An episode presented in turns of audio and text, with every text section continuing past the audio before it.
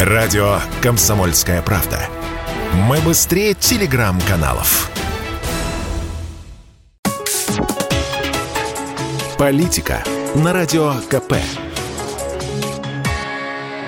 Владимир Путин предпочел без камер, без большого скопления журналистов почтить память Владимира Жириновского. Приехал в 10.30, после чего, в общем, началась а, церемония для всех. И э, стоя здесь, наблюдая за этим всем, при печальной музыке, я все вспоминаю, как мы с Владимиром Вольфовичем бились в наших эфирах. И как Владимир Вольфович все говорил, что он переживет всех. Он будет еще президентом России.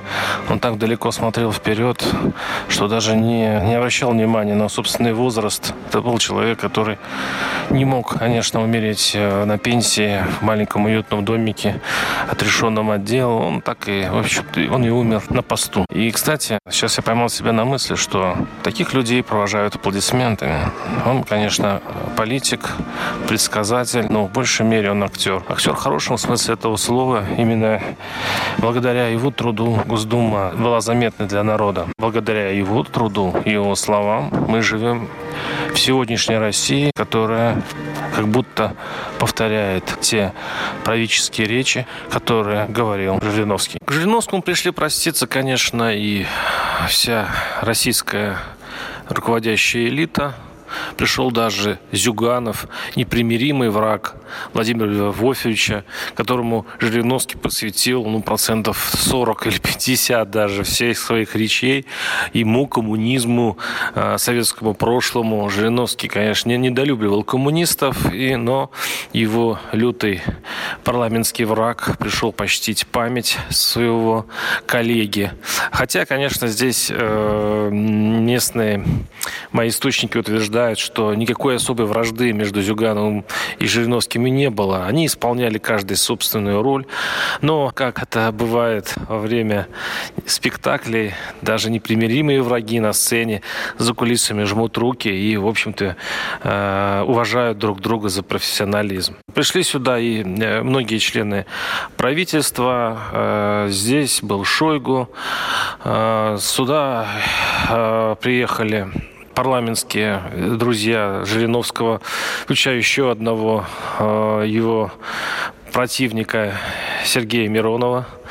Э, в общем-то, пришли все и провожали Жириновского с тем грустным чувством, что несмотря на все политические претензии друг к другу, профессионализм это большая редкость в России, особенно здесь, на высших этажах власти. А Жириновский был профессионалом высшего уровня, и с ним уходит действительно целая эпоха а, политического мастерства, умение общаться с народом, умение ипотировать публику, умение э, вызывать шквал негатива даже на себя, но при этом оставаться заметным.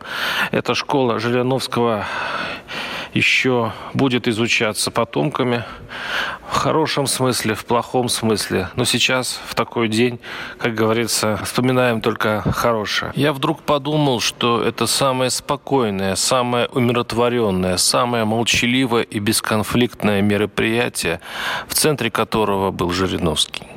Как-то Владимир Вольфович сказал, что даже после смерти с кладбища будет участвовать в политике и будоражить умы. В нашем с ним споре на радио «Комсомольской правды» пообещал обязательно стать президентом, а меня, самого злого журналиста России, теперь гордо ношу это звание от ВВЖ, решил не посадить, как остальных, а так и быть оставить на свободе.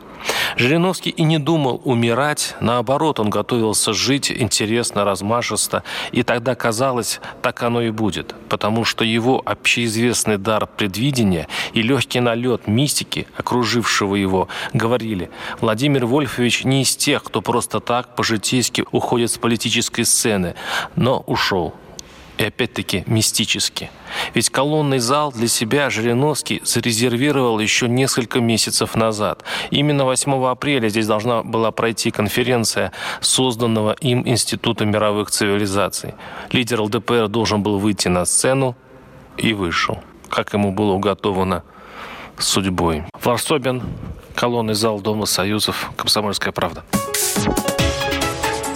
Политика на радио КП.